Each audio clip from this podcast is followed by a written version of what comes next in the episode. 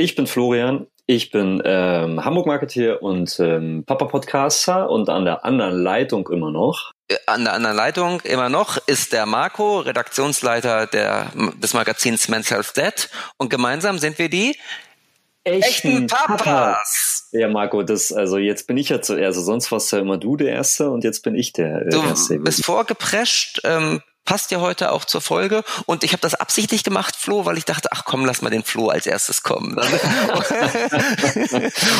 okay. Ich werde dann mal Vaja fragen, ob sie das äh, richtig schneiden kann, aber nein, lass, lassen wir Unsere Katharin.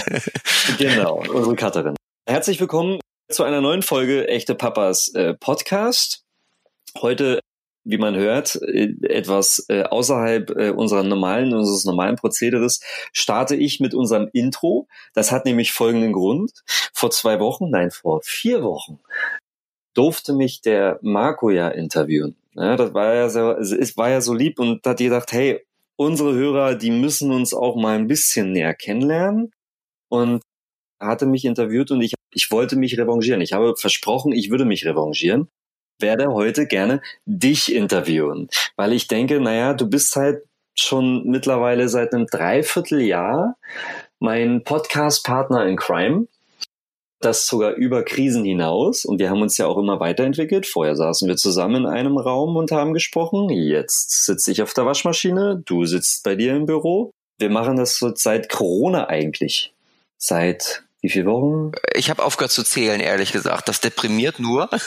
Aber ehrlich also seit vier Monaten, glaube ich. Jetzt hast du doch gezählt. Hm. Aber ehrlich gesagt, Flo, hoffe ich, dass das ja jetzt keine Dauerlösung sein wird. Also äh, deine, deine Waschmaschine ist sicher super bequem, aber ich hoffe, dass es auch wieder Zeiten geben wird, wo wir beide zusammen in einem Raum, yeah. nicht in einem Abstand von anderthalb Metern ähm, sitzen, sondern kuschelig mhm. nebeneinander und, und dann podcasten können. Wird sicher nicht mehr lange dauern. Richtig, das denke ich nämlich auch. Und bis dahin ähm, habe ich zumindest mal ein äh, Kissen für meinen Rücken äh, mit in, den, in, die, in diesen kleinen Waschmaschinenraum reingeholt, damit äh, es noch etwas bequemer ist in der Zwischenzeit.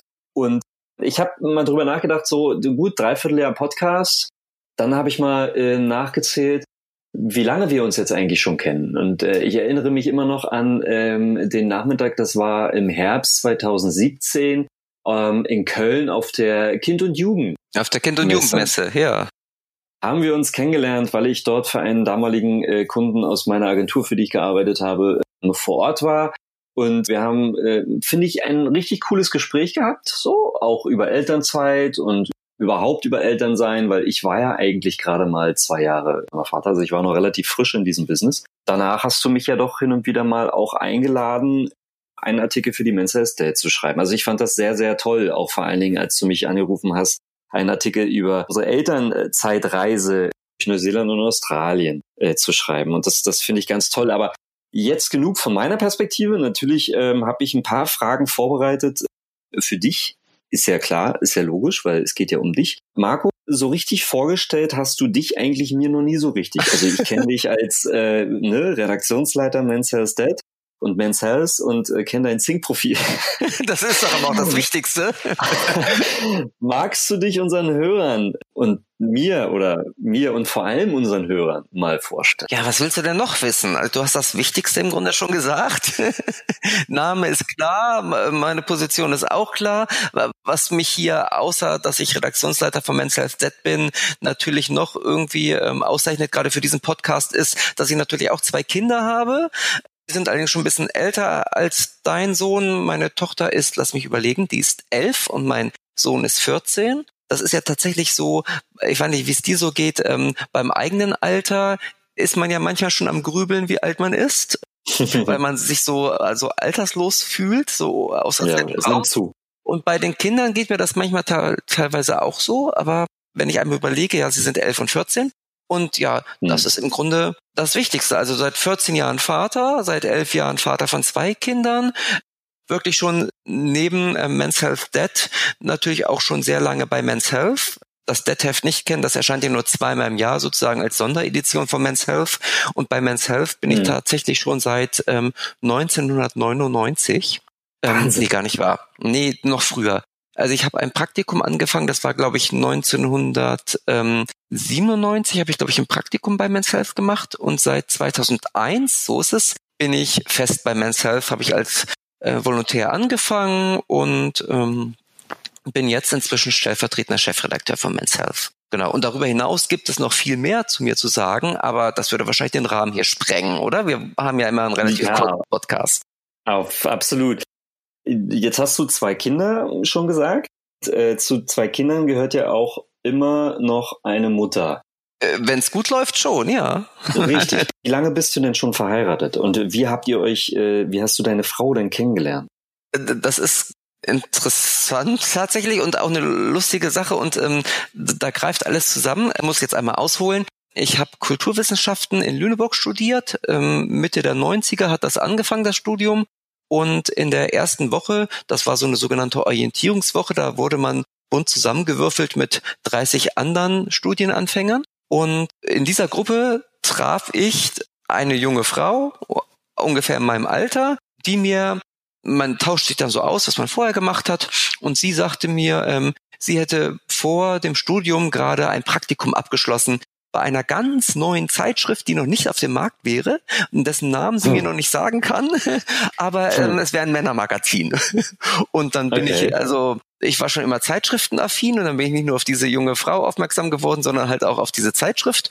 Und äh, ein halbes Jahr später kam diese Zeitschrift tatsächlich auf den Markt und da durfte sie sagen, sie hat tatsächlich ein Praktikum in der in der Redaktion von Men's Health gemacht sozusagen als ah, ja. ähm, in der Entwicklungsredaktion von Men's Health. Das heißt, ihr habt aber nicht zusammengearbeitet dann später. Nee, sie hat tatsächlich dann nur ein Praktikum gemacht, dann noch mal ein bisschen als Freie gearbeitet und äh, hat dann sozusagen erstmal wieder den Kontakt verloren und ich bin aber durch sie auf das Magazin aufmerksam geworden, habe dann über sie tatsächlich auch ein Praktikum bekommen und ja, also so bin ich zur Zeitschrift gekommen und so habe ich auch meine Frau kennengelernt. Äh, hat dann ein bisschen gedauert, bis wir zusammengekommen sind. Es gab ein paar Irrungen und Wirrungen, aber ja, jetzt sind wir tatsächlich schon länger verheiratet und ähm, du fragst gerade, ob wir dann nochmal zusammengearbeitet haben. Also sie arbeitet als freie Lektorin und tatsächlich äh, ab und zu auch als Schlussredakteurin für Men's Health. Ja. Das heißt, in dem Sinne arbeiten wir schon zusammen. Also das sind unterschiedliche Produktionsstufen. Das heißt, dass, dass du stehst halt regelmäßig auch unter Druck, wenn du Dinge schreibst, dass du weißt, äh, das geht wahrscheinlich nochmal über den Schreibtisch deiner Frau. Auf jeden Fall, genau. Das macht natürlich besonders kribbelig, das Arbeiten, wenn man weiß, dass die eigene Frau die Texte nochmal korrigiert. Kenne ich aber, kenne ich. Also ich glaube, da kommt man irgendwann mit klar, würde ich mal so behaupten. Aber ähm, ja, das ist, äh, klingt toll, aber äh, eine, eine Sache, die hast du gerade äh, erwähnt, Irrungen und Wirrungen. Also was sagt man ja nicht einfach nur so, sondern auch dann möchte man sicherlich auch gefragt werden. Was waren das denn für Irrungen und Wirrungen? Ja, wie das halt manchmal äh, so ist. Ähm, jetzt fange ich an rumzudrucksen. Aber also, du musst es natürlich äh, nicht sagen. Lass es mich mal so ausdrücken. Also wir sind nicht sofort im ersten Semester zusammengekommen, sondern es hat noch mhm. ein paar weitere Semester gedauert. Okay. Und ähm, meine Frau hatte da noch mal einen Auslandsaufenthalt ähm, während des Studiums. Hm. Aber unsere Wege haben sich so nie komplett getrennt und irgendwann sind sie ganz zusammengekommen.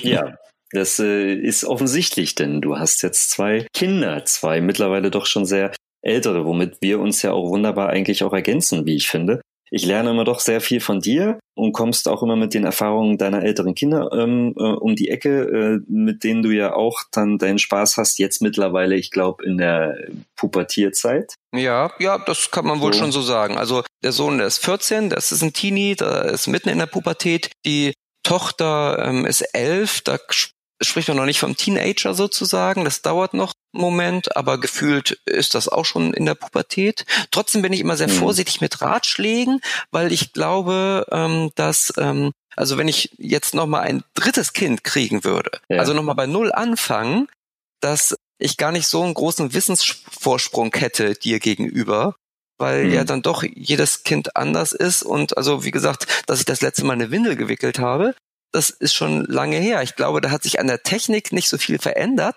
Nichtsdestotrotz ähm, würde ich heutzutage, glaube ich, anders an das ganze Thema rangehen.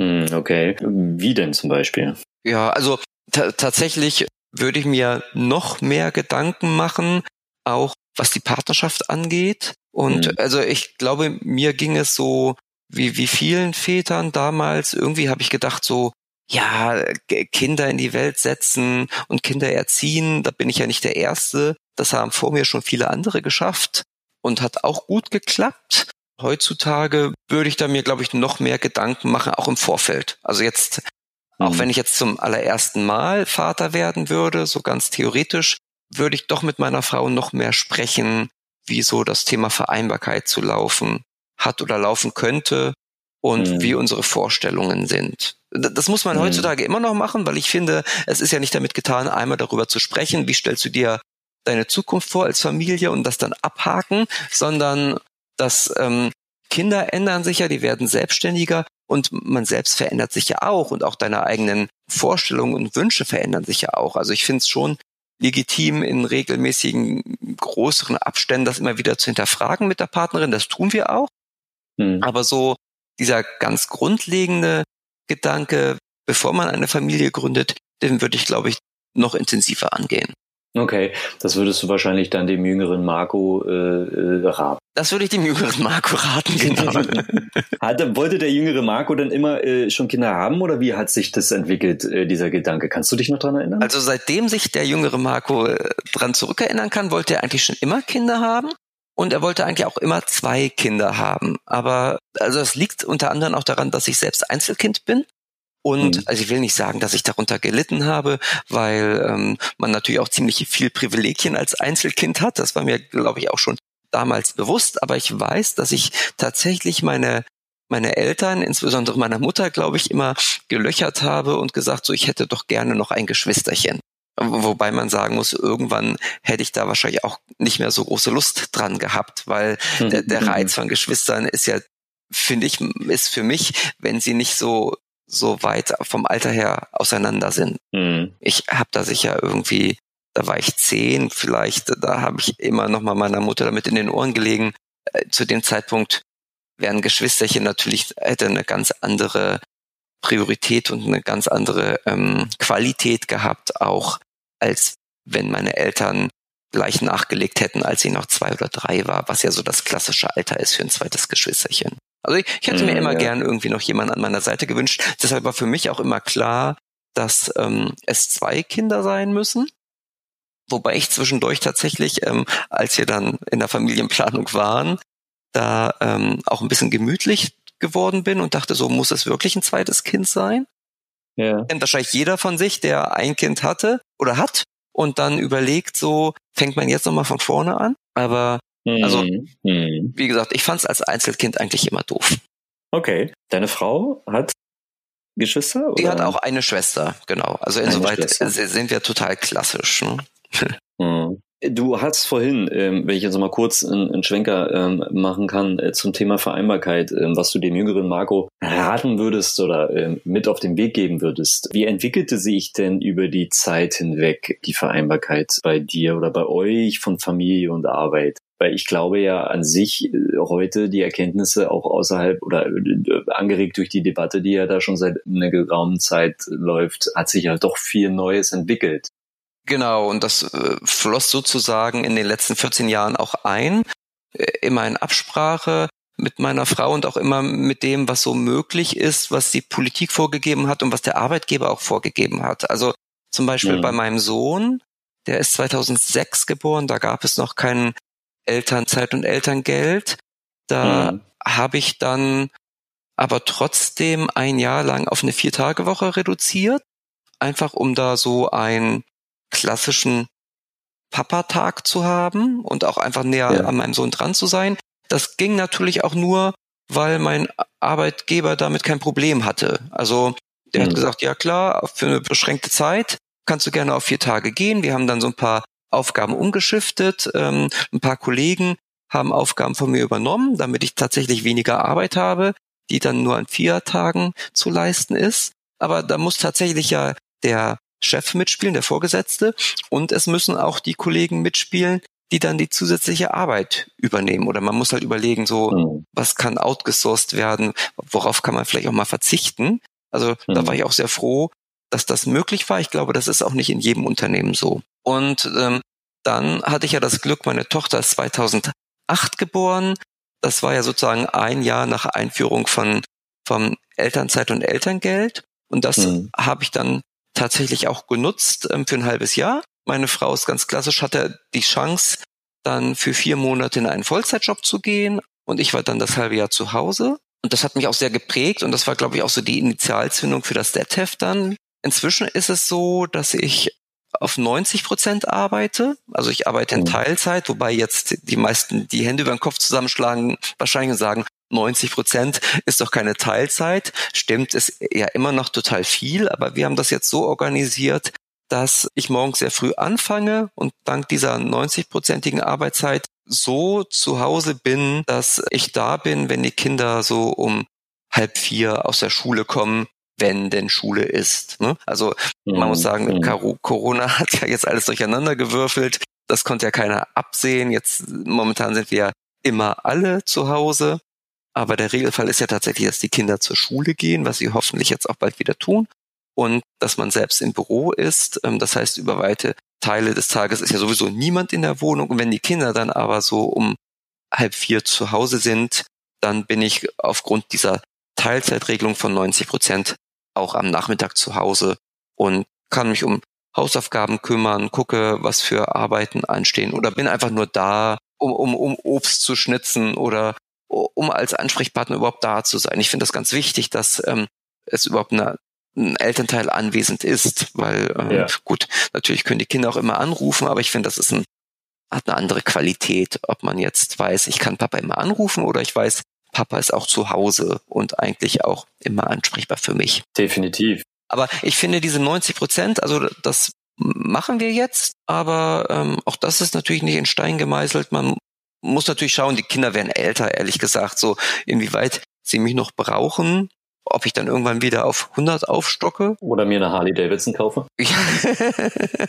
dir oder mir? ich, ich sprach, ich, ich legte dir diese Worte in den Mund. Ach so, nee, ich glaube, so, der, der, Typ bin ich nicht so. Ähm, aber man kann natürlich trotzdem auch überlegen, ob man weniger arbeitet und die Zeit einfach nochmal für was anderes nutzt. Ja, vielleicht für eine mhm. Harley oder für eine neue Sprache oder für ein Musikinstrument. Ich habe irgendwie jahrelang grottig schlecht Saxophon gespielt und hatte auch immer ähm, Musikstunden. Ich, die haben nicht viel gebracht, aber es war für mich so eine Stunde die Woche, wo ich so total abschalten konnte, weil ich mich auf was ganz anderes konzentriert habe. Ich habe dann damit aufgehört, als mein Sohn geboren wurde weil dann war es ganz schwer, irgendwie zu üben in der Wohnung. Ja, das stimmt. Aber immerhin hast du Saxophon gespielt, also es kommt ja auch nicht so häufig genau, vor. Genau, und vielleicht würde man das dann wieder aufleben lassen. Naja, also mhm. wie gesagt, Vereinbarkeit ist sozusagen, muss immer ausdiskutiert werden und nicht nur einmal, sondern immer mhm. wieder. Und ich glaube, man muss tatsächlich seine Arbeitszeiten, sein Lebensmodell immer wieder auf die Gegebenheiten anpassen und auf die Wünsche der Beteiligten. Definitiv. Also ich glaube, jede gewonnene Stunde ist eine gewonnene Stunde. Und wenn du äh, die reduzieren kannst und wenn es nur ein oder zwei Stunden sind in der Woche, das ist schon mal etwas. Das sind wieder Stunden, die hast du wieder mehr Zeit, gegebenenfalls eben doch für deine Familie. So würde ich das auch mal sehen. Deswegen finde ich 90 Prozent auch völlig legitim und ähm, überhaupt nicht, dass man sagt, äh, es ist ja eigentlich fast 100 Prozent. Nein, 90 Prozent sind 90 Prozent. Aber auf das Thema Vereinbarkeit nochmal kurz ähm, eingehakt. Für mich ist es, wenn ich jetzt mal so ein bisschen Revue passieren lasse, ist das Thema Vereinbarkeit ja schon sehr, aus meiner Perspektive immer sehr stark mit dir verankert. Du hast vorhin, glaube ich, fallen lassen, lass korrigier mich, dass das Thema Vereinbarkeit schon auch ein Impuls für die Gründung von äh, Men's Health Dad oder für die Einführung des Health Dad war? Naja, also ich sprach davon, dass ich ein halbes Jahr in Elternzeit war und da ja wirklich sehr intensiv ähm, mit meinen Kindern da war und damals schon gemerkt habe, dass im Grunde man als Vater, also die Einführung der Elternzeit und Elterngeldes ähm, im Jahr 2007 hat ja so einen Impuls gegeben für, für viele Männer und viele Väter. Und inzwischen sind es ja über ein Drittel, die tatsächlich dieses Elterngeld und Elternzeit in Anspruch nehmen. Ich habe aber damals selbst gemerkt, dass ähm, man irgendwie dann doch schon ziemlich allein unter Müttern ist in dieser Zeit. Also es gab wenig Väter, die damals in einer ähnlichen Situation waren wie ich. Jedenfalls habe ich das so empfunden. Ich habe mhm. wenig gesehen. Ich glaube, inzwischen, also wenn man jetzt gerade in Großstädten auf die Straße geht, ist das Bild schon ein anderes. Man sieht schon verstärkt auch Väter alleine mhm. mit ihren Kindern. Das war damals 2008. Ich hab's nicht so empfunden, war tatsächlich, habe ja auch das gemacht, was klassischerweise ansonsten die Mutter in Elternzeit mit dem Kind gemacht hat. Das heißt, ich habe den PKIP-Kurs besucht, ich habe meinen Sohn vom Kindergarten abgeholt, ich war ja die ganze Zeit da und war da, wie schon gesagt, allein unter Müttern. So fühlte ich mich so ein bisschen. Und da mhm. fehlte mir auch so ein bisschen der Austausch. Dann kam halt die Idee, und ich meine, das geht ja mit dem Thema Vereinbarkeit einher, dass man sozusagen stärker ins Familienleben irgendwie eintaucht und mehr mit seinen Kindern verbringt. Ähm, da wurde halt dann die Idee geboren, da etwas zu schaffen, ein Magazin, was es in dieser Art tatsächlich für Männer und Väter noch nicht gab, was mhm. die Männer in ihrer neuen aktiveren Rolle, die spätestens seit dieser Elternzeitgründung da war, zu unterstützen. Also mhm. Das war tatsächlich irgendwie ein Kind, was aus mir heraus, aus meiner aktuellen Situation geboren wurde. Das ist schön. Ich finde das, äh, ja, ich finde das wirklich schön, weil ich kannte das vorher noch nicht. Also ich war, also. Du kanntest was vorher nicht? Vätermagazine. Ach so. Ja. Ich meine, ich arbeite ja nun schon äh, über zehn Jahren in den Medien und vielleicht lag das aber auch daran, dass ich nie für einen Kunden gearbeitet hatte davor, wo das in irgendeiner Form relevant wäre, ne, um Relevanz zu schaffen für sein, seine Marke, Produkt, was auch immer. Aber insofern fand ich das ganz toll, als ich äh, dich quasi entdeckt hatte und als wir auch gesprochen hatten. Und dann habe ich ja auch selber dafür geschrieben, habe mich dann wirklich sehr viel mit auseinandergesetzt und bin dann immer mehr auch in dieses Thema reingekommen, sich damit auseinanderzusetzen, noch viel stärker auseinanderzusetzen mit seiner Rolle als Vater. Mhm. Ich finde das äh, an sich auch in der Mischung ganz toll, weil da ja auch viel Praxis und viel Spielerei drin ist, sage ich mal, an Anführungsstrichen, ohne dass es jetzt negativ klingen soll, sondern ähm, Spielerei in Form von ähm, Praxistipps, wie ähm, kocht man oder wie bastelt man da find, soll halt, ja, es soll halt tatsächlich irgendwie das komplette Leben ja auch abbilden, die komplette Bandbreite. Und es soll hm. halt irgendwie ähm, ja eine Plattform auch, auch als Austausch dienen. Anders als bei Müttern ähm, sind Väter, also äh, die haben ja eine andere Form von Kommunikation, die sind auch nicht ganz so so Social Media affin und da fehlte einfach was.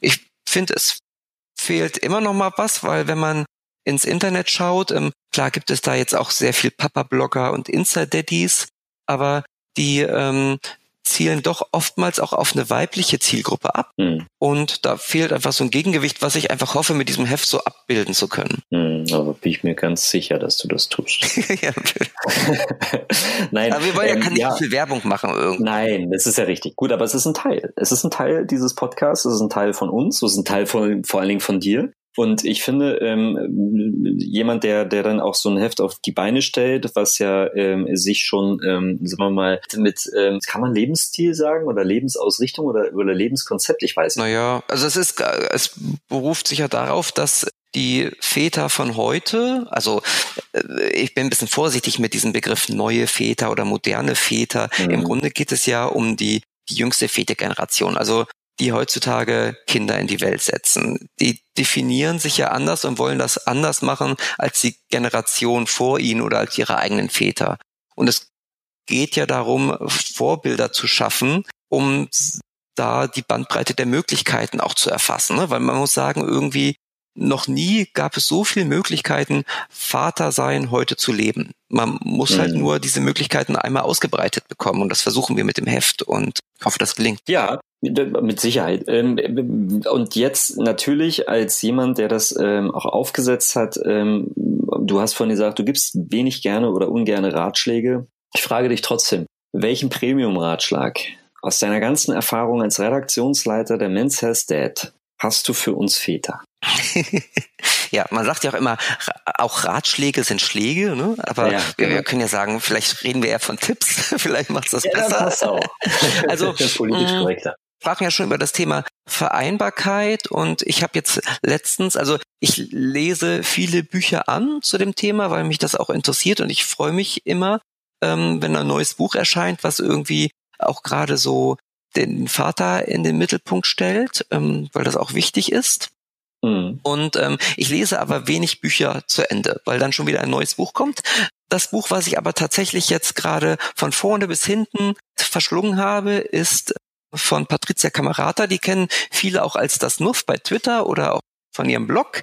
Die hat ein Buch geschrieben mit dem Titel Raus aus der Mental Load Falle. Mhm. Das fand ich super interessant. Das richtet sich in erster Linie auch wieder an Mütter, die nämlich irgendwie gerade im, im klassischen doch sehr viel Care-Arbeit natürlich leisten und auch sehr viel unsichtbare Arbeit, ähm, die gar nicht so richtig gewertschätzt wird oder noch einen Schritt davor überhaupt gesehen wird. Ne? Also mhm. schönes Beispiel finde ich ist immer das Thema Müll rausbringen. Also das ist ja an sich ein einfacher Akt. Ich gehe zum Mülleimer, hol den vollen Müllbeutel raus, nehme ihn, gehe damit durchs Treppenhaus und vor der Tür ist meistens der Müllcontainer, da tue ich ihn rein.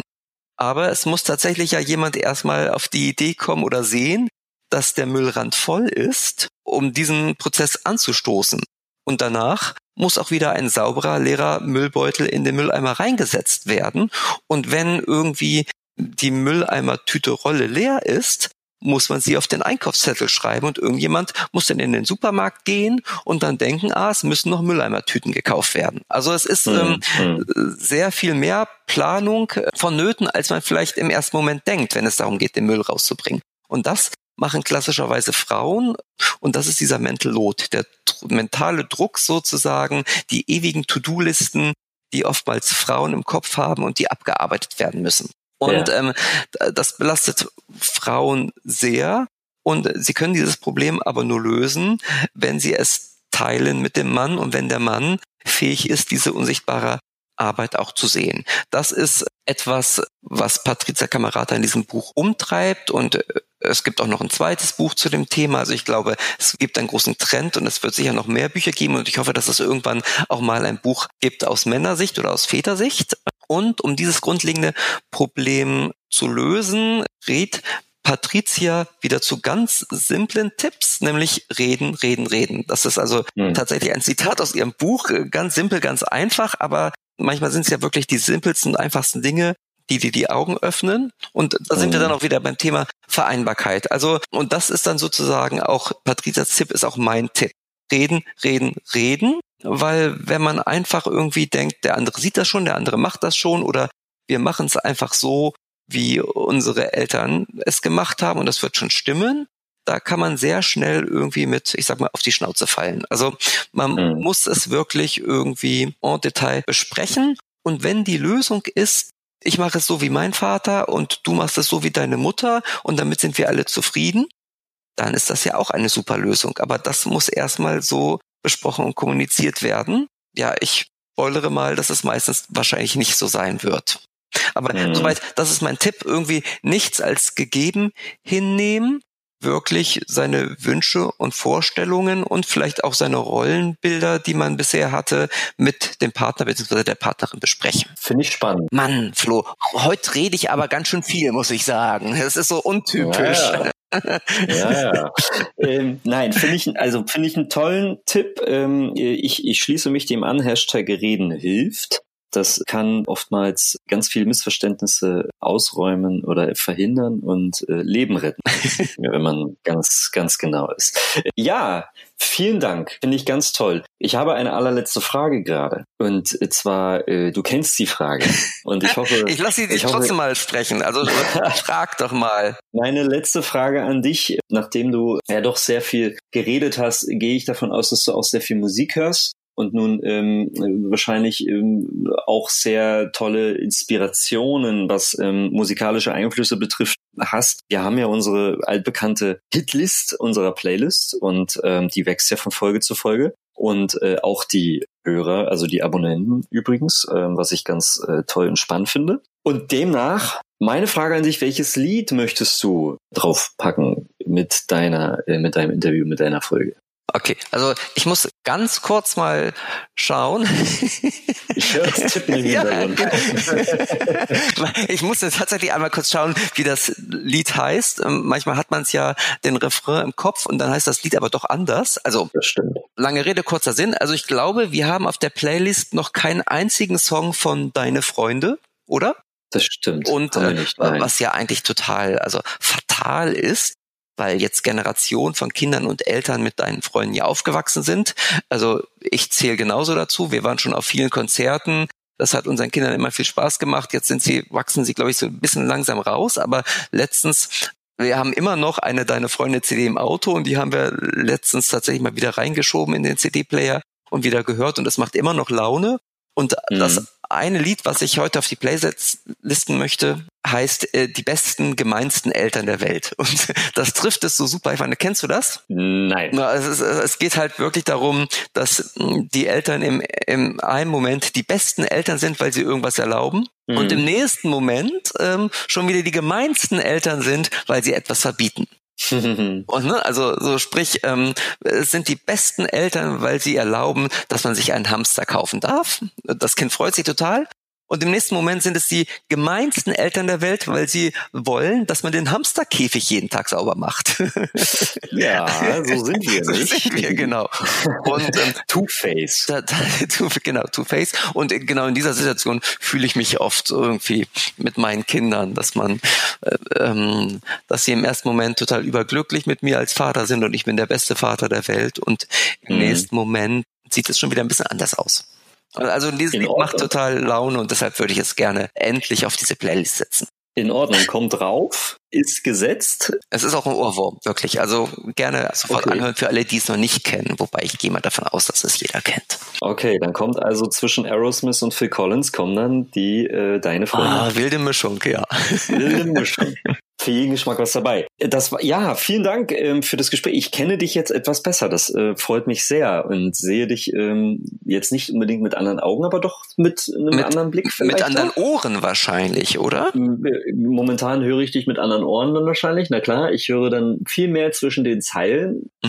Keine Ahnung. Aber äh, vielen lieben Dank, dass du so offen warst, dass du uns ähm, äh, Einblick gegeben hast in, in dein Schaffen und dein Werden und ähm, du als Vater. Ganz toll. Vielen Dank, kann ich nur sagen. Sehr gerne und es wird dich überraschen, ähm, wenn ich jetzt sage, auch ich habe mich besser kennengelernt in diesen 30 Minuten, weil es ist ja tatsächlich irgendwie, diese Fragen werden ja nicht ganz so oft dann eingestellt und natürlich gehen die in deinem eigenen Kopf mal rum, aber wenn sie dann die Antworten ausgesprochen sind, hat es nochmal eine andere Ebene, als wenn man nur irgendwie stundenlang darüber nachdenkt. Eindeutig. Also, reden hilft. Ja, reden hilft, genau, reden, reden, reden. Ähm, schönen Gruß an Patricia Camerata. Es hat mir total Spaß gemacht. Ähm, wir können das gerne mal wiederholen, wobei ich es auch schön finde, wenn ich die Fragen stelle. Sehr gerne. Aber bis dahin kann man ja oder könnt ihr ja oder wer auch immer äh, den Podcast äh, abonnieren, wenn er gefällt. Ne? Ganz wichtig. Äh, das genau. muss man, muss man mal so sagen. Das muss man immer am Ende eines jeden Podcasts muss man sagen, abonniert den Podcast bei Spotify, dieser ähm, Apple Podcast. Und wo kriegt man es noch? Podigy und äh, Google Podcasts und ähm, ja, ich glaube, das reicht auch schon. Genau. Ähm, Abonnieren, bei, bewerten genau. und vor genau. allem, was mir persönlich am wichtigsten ist, irgendwie schreibt gerne euer Feedback da draußen. Also ähm, wir haben ja auch eine E-Mail-Adresse, also man kann einen Kommentar hinterlassen natürlich oder direkt genau. eine E-Mail schreiben. Und wenn ich jetzt irgendeine Frage noch nicht ausführlich beantwortet habe oder Flo irgendeine Frage ähm, vergessen hat, ähm, die noch interessant ist, dann schickt die per E-Mail. Ich beantworte die gerne. Aber noch wichtiger wäre sozusagen generelles Feedback zu diesem Podcast oder auch eine generelle Frage oder ein Wunsch, wen wir mal irgendwie als Gast einladen können, weil ich kann ja nicht jedes Mal Gast sein unseres eigenen Podcasts. Und das nächste Mal zum Beispiel in 14 Tagen haben wir ja, sind wir auch wieder zu dritt. Genau. Haben wieder einen tollen neuen Gast. So haben wir das. Ja, wunderbar, ja. in diesem Sinne. Vielen, vielen Dank, dass ich Gast in diesem total wunderbaren Podcast sein durfte, lieber Florian. Sehr gerne. Ich wünsche dir einen schönen Tag. Das wünsche ich dir auch und euch da draußen natürlich auch und wir hören uns in zwei genau. Wochen wieder. Okay. Bis dahin. Macht's gut. Tschüss. Ciao.